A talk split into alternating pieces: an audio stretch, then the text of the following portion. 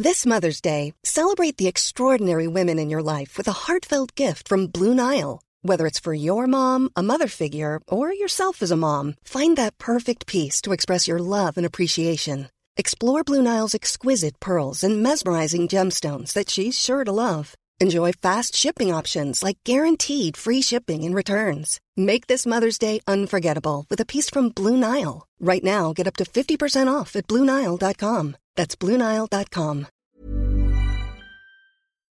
2,21 gigawatts Mon Dieu Recherche, scanner. Fred, qu'est-ce que tu fais dans cette tenue? Chut, Jamy, je mène une enquête. Alors ça, c'est très tordu, mais bougrement intelligent. Sixième Science, un podcast 20 minutes et science et avenir. Suis le vieux Rafiki, il connaît le chemin. Viens Je dis que quand on est vieux, on sait quand c'est qu'on se baisse, mais on sait pas quand c'est qu'on se relève. Faut que je retourne à la ferme de mes vieux. Y a ma grand-mère qui a glissé sur une bouse. C'est le vrai merdier. Tout est dans l'expression Tiens, il ne fait pas son âge. À 65 ans, certains chanceux en paraissent 50. Ça peut sembler injuste, mais c'est comme ça l'âge biologique. Les années ont beau défiler pour tout le monde, chaque corps vieillit différemment, plus ou moins vite. Mais ce temps-là, la médecine moderne est à deux doigts de pouvoir le ralentir, voire d'en remonter les aiguilles. Vaut mieux, car demain, les vieux seront partout. La planète a de quoi se faire des cheveux blancs. Presque un quart de l'humanité aura plus de 60 ans en 2050. Deuxième mauvaise nouvelle, alors que nous vivons de plus en plus vieux, ce qui est plutôt cool, l'espérance de vie en bonne santé des Français stagne autour de 64 ans âge après lequel frappent les pathologies de longue durée que sont Alzheimer, Parkinson et les cancers divers et variés. En riposte au bon coup de pelle et autres outrages du temps, est apparue tout récemment une autre forme de recherche, la géroscience. Pour vivre vieux en vivant mieux, cette approche vise à retarder autant que possible le vieillissement et à repousser l'apparition des maladies hein, qu'on a précitées qui affligent le monde des seniors. Alors maintenant que nous savons de quoi l'avenir sera fait, permettez-moi de présenter mes trois invités du jour. Plus vivifiante qu'un pot de crème Q10, notre première experte est Anissa Boumedienne, journaliste santé de 20 minutes. Bonjour Anissa. Bonjour Romain. On retrouve à tes côtés sans doute notre chroniqueuse la plus fidèle, Elena Sender. Son savoir n'a ni âge ni limite et elle est la spécialiste en neurosciences du magazine Science et Avenir. Bonjour Elena. Bonjour Romain. La quatrième et dernière voix de notre panel appartient à Yves Gide, neurologue spécialiste des maladies neurodégénératives. Son ouvrage le plus récent, Je m'amuse à vieillir, paru très récemment aux éditions Odile Jacob, nous apprend à entretenir cette superbe machine qu'est le cerveau, mais aussi à bichonner le logiciel qui le fait tourner. Yves Agide, bonjour. Bonjour. Et bienvenue au micro de Sixième Science. Alors je commence avec vous avec une question qui me semble centrale, et c'est souvent comme ça qu'on commence nos épisodes avec une définition. Qu'est-ce que le vieillissement? Le vieillissement, c'est l'affaiblissement général de toutes les fonctions du corps et de l'organisme en général, avec deux nuances particulières. La première, c'est que le vrai vieillissement, c'est le vieillissement du cerveau. C'est vraiment ça qui fait qu'on a l'air vieux le regard des autres, c'est quand les gens commencent à avoir un cerveau qui fonctionne mal, on dira pourquoi. Et la deuxième chose, c'est que le vieillissement général, mais surtout celui du cerveau, se fait en pièces détachées. C'est-à-dire que c'est un vieillissement qui n'est pas homogène, c'est pas tout le cerveau qui dégénère, c'est des petites parties de ce cerveau. De même que vous avez, par exemple, euh, euh, sur le corps, vous avez des gens qui ont des rides à 70 ans, il y en a d'autres qui n'en ont pas, il y a des gens qui ont perdu leurs cheveux, qui ont les cheveux blancs, etc. Vous pouvez avoir d'ailleurs des rides et des cheveux blancs et, avoir des fonctions cognitives qui sont très affaiblies. Vous pouvez avoir l'inverse, vous avez des gens qui à 90 ans ont un cerveau parfait, ils ont une excellente mémoire, ils ont plein d'idées sur l'avenir, etc. Alors que leur peau, par exemple, où, où ils peuvent avoir perdu complètement leurs cheveux, et vous pouvez avoir des rides, tout ça, ça n'a aucune importance. Donc, le vieillissement important, c'est le cerveau et un vieillissement en pièces détachées. Elena, toi dans ton dossier, tu parles beaucoup d'un vieillissement en particulier, c'est le vieillissement biologique. Est-ce que tu peux nous expliquer là aussi de quoi il est question? Là, on redescend au niveau de la cellule et la théorie en vogue, c'est que le vieillissement biologique, c'est l'accumulation de dommages au sein des cellules. Alors, que se passe-t-il? Euh, Encore une fois, c'est la théorie euh, la plus en vogue, c'est que notre ADN, la molécule qui porte nos gènes, est agressée tout au long de la vie.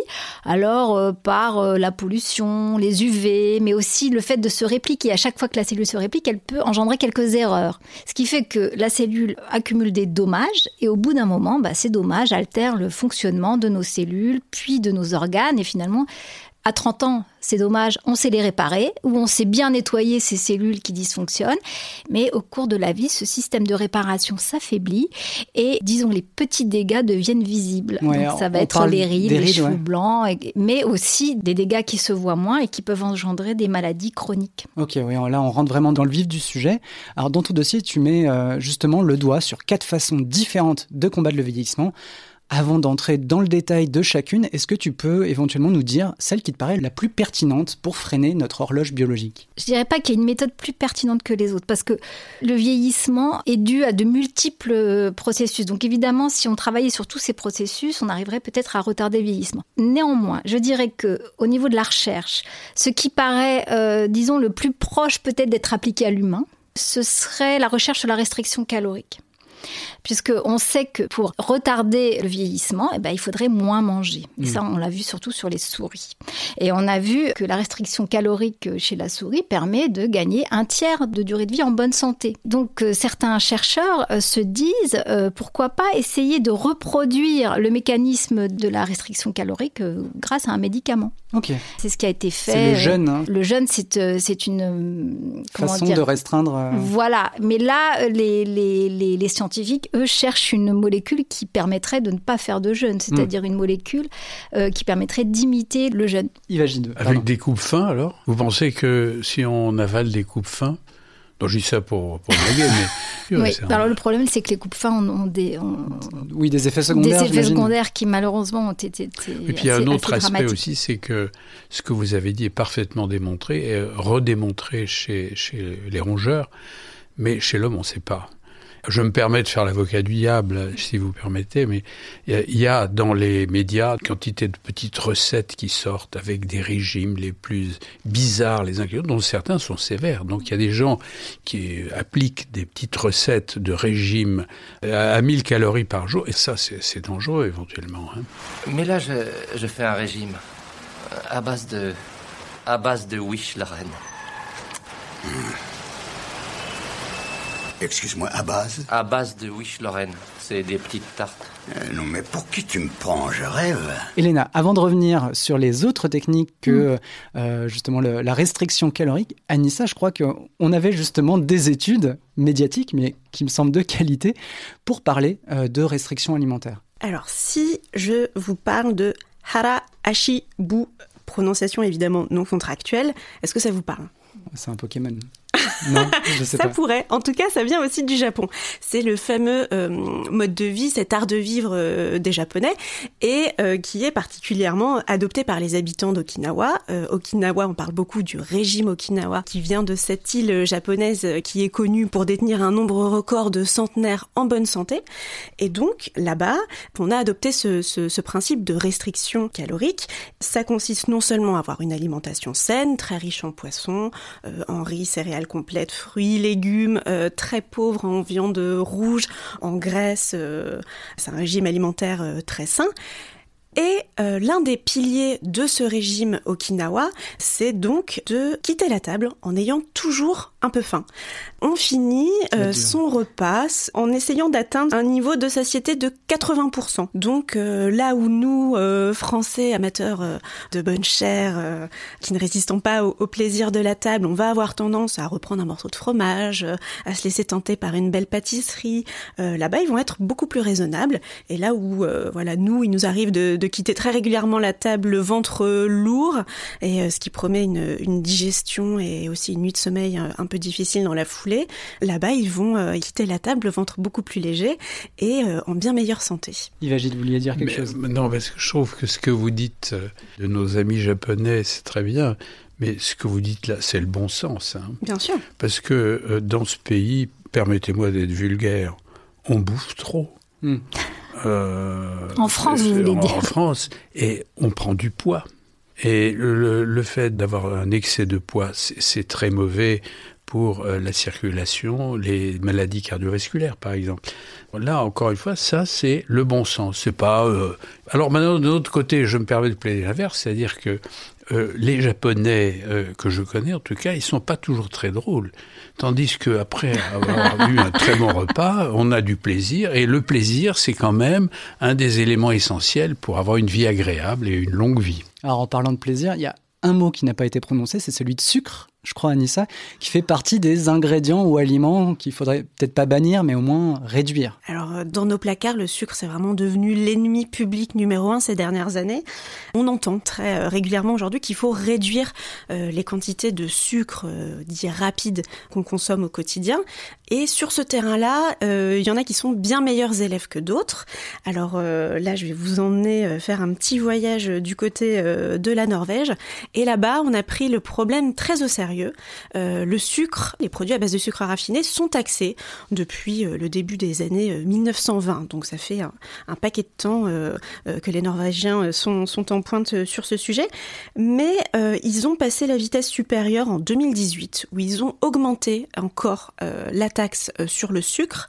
donc pour les petits malins accros au sucre qui vivent près de la frontière, ils vont faire le plein de bonbons et de sodas chez les copains suédois pour ceux qui sont euh, voilà au milieu du pays et puis qui se sont euh, laissés convaincre par cette loi qui induit forcément une contrainte, ça a eu un véritable effet il y a eu un changement dans le comportement euh, alimentaire des Norvégiens. Forcément, euh, euh, quand tu dois payer ta bouteille de soda l'équivalent d'un peu plus de 4 euros, mm. enfin imagine que tous les produits, les sucreries, voilà, les prix doublent. Bon bah ça te fait réfléchir à deux fois avant avant de passer à la caisse. Et donc ça a vraiment fonctionné. Les Norvégiens consomment beaucoup moins de sucre. Je crois qu'ils consomment à peu près 45% de sucre en moins que quelques années euh, auparavant. Donc il y a eu euh, un vrai impact sur leurs habitudes de consommation. C'est encore un peu tôt pour dire s'ils vivront plus vieux on peut euh, d'ores et déjà présumer qu'ils ont de meilleures chances de vivre plus longtemps et plus longtemps en meilleure santé, hmm. puisque avec le recul qu'on a déjà sur les effets de ce texte de loi et de ses effets sur bah, la consommation de sucre par les Suédois, on voit que déjà ils sont en meilleure santé et que euh, là où l'OMS euh, a fixé un objectif euh, mondial de réduire les maladies métaboliques, cardiovasculaires, diabète, cancer d'ici à 2025, en Norvège, cet objectif est déjà atteint en partie grâce à cette mesure. Efficace. Yves Agide. Ce que je voulais dire, c'est pourquoi le sucre? Parce que quand vous absorbez du sucre, quand ça rentre dans l'organisme, ça se retransforme en acide gras, en graisse en protéines, tout ça c'est lié au sein de ce qu'on appelle le cycle de Krebs, peu importe.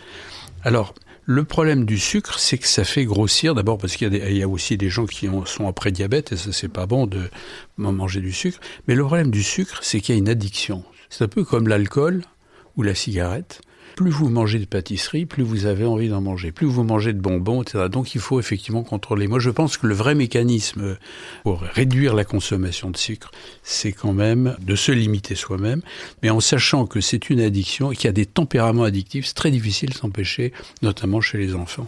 Alors, notre porte d'entrée, c'était la restriction calorique, mais on n'a pas forcément expliqué, désolé Elena, en quoi la restriction calorique permettait potentiellement de vivre plus longtemps en, bonne, en meilleure santé Alors en tout cas, une des hypothèses, c'est une enzyme qui s'appelle la mTOR. On a remarqué que lorsque on faisait jeûner une souris, elle inhibait cette enzyme qui s'appelle la mTOR. Et la mTOR, elle euh, joue un rôle dans la prolifération cellulaire.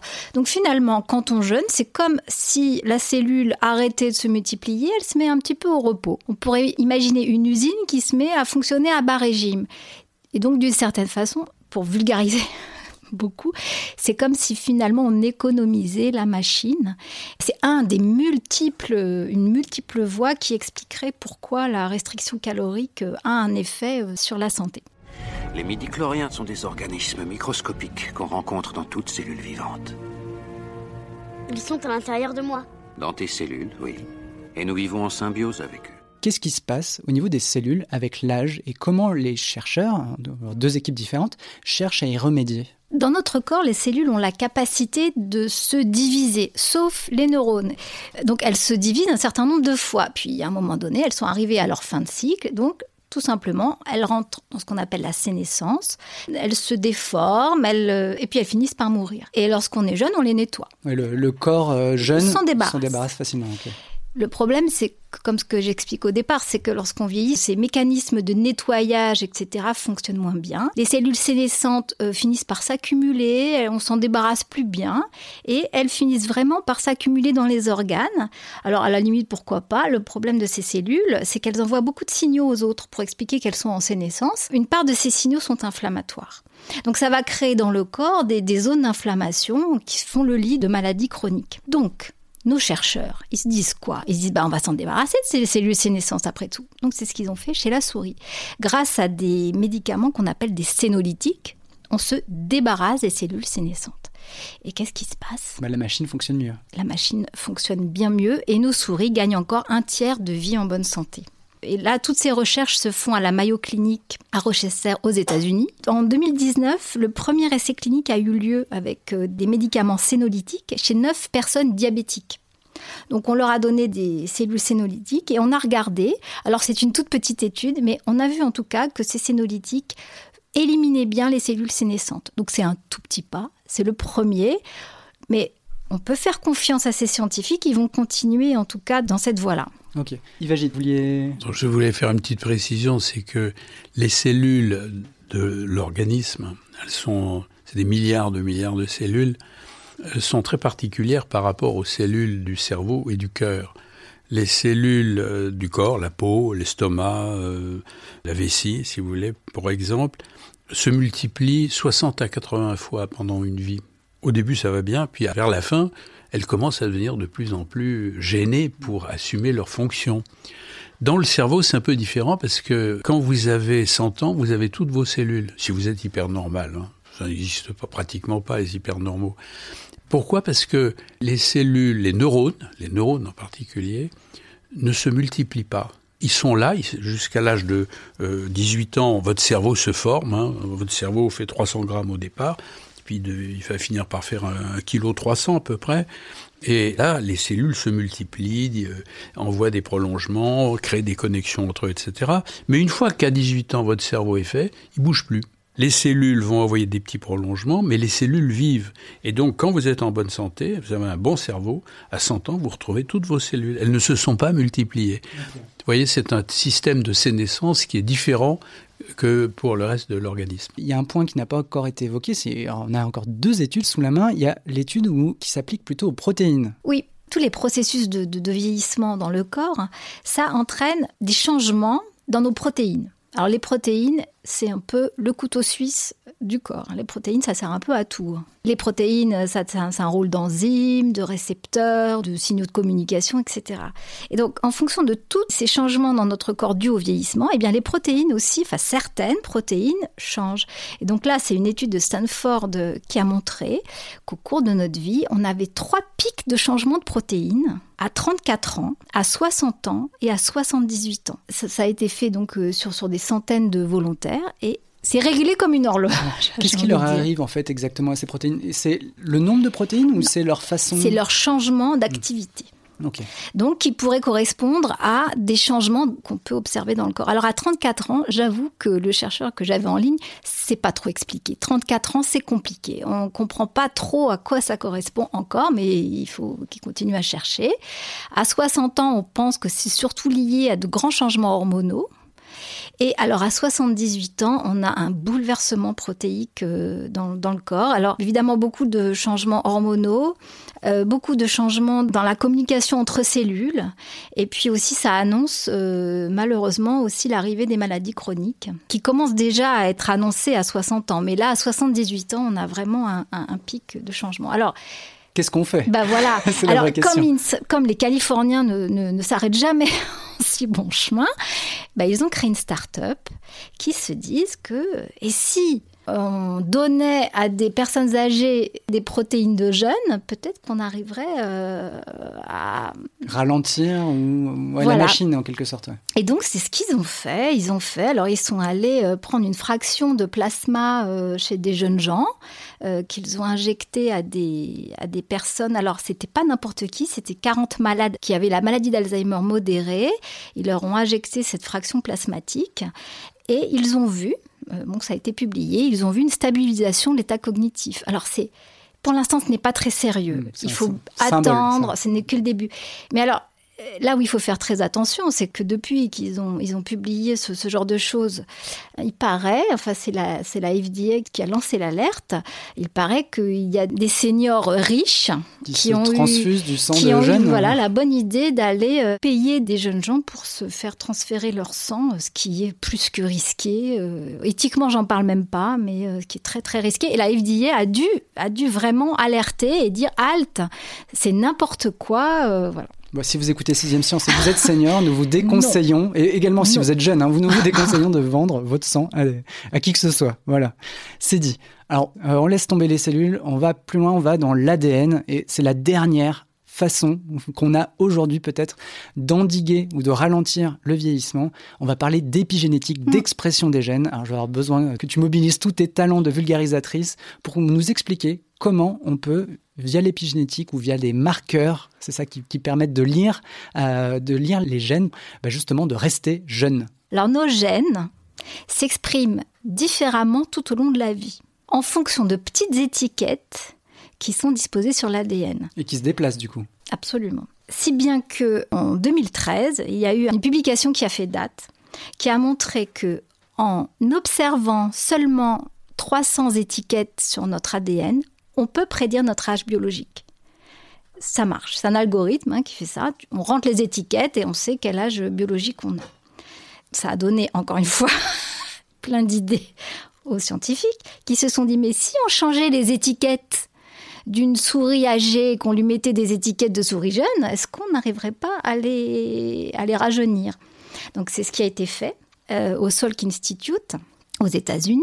Avec succès. Oui, avec succès, mais sur des souris bien particulières. Ce sont des souris euh, génétiquement modifiées pour être malades de la progéria, qui est une maladie génétique qui euh, provoque un vieillissement accéléré. Donc, on prend ces, souris malades qui, de toute façon, vont vieillir très très vite.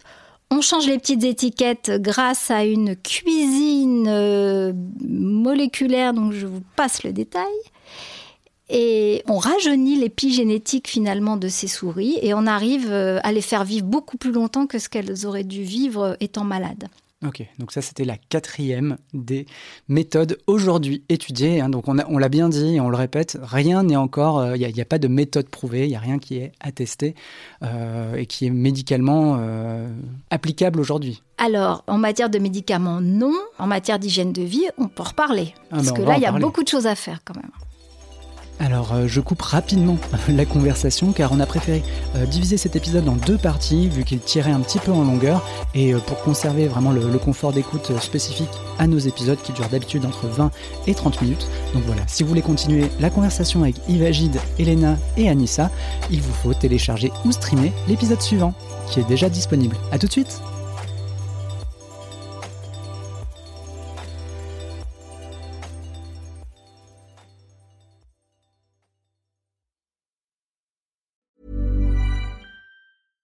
Mom deserves the best, and there's no better place to shop for Mother's Day than Whole Foods Market. They're your destination for unbeatable savings, from premium gifts to show-stopping flowers and irresistible desserts. Start by saving 33% with Prime on all body care and candles. Then get a 15-stem bunch of tulips for just $9.99 each with Prime. Round out Mom's menu with festive rosé, irresistible berry chantilly cake, and more special treats. Come celebrate Mother's Day at Whole Foods Market. A lot can happen in three years, like a chatbot may be your new best friend. But what won't change? Needing health insurance. United Healthcare Tri Term Medical Plans, underwritten by Golden Rule Insurance Company, offer flexible, budget friendly coverage that lasts nearly three years in some states. Learn more at uh1.com. On ne va pas se quitter comme ça. Vous avez aimé cet épisode? Sportif, généraliste, sexo ou scientifique, varié mais toujours bien informé. Découvrez les autres podcasts de la rédaction 20 minutes sur votre application d'écoute préférée ou directement sur podcast au pluriel.20minutes.fr. Et merci de nous avoir écoutés.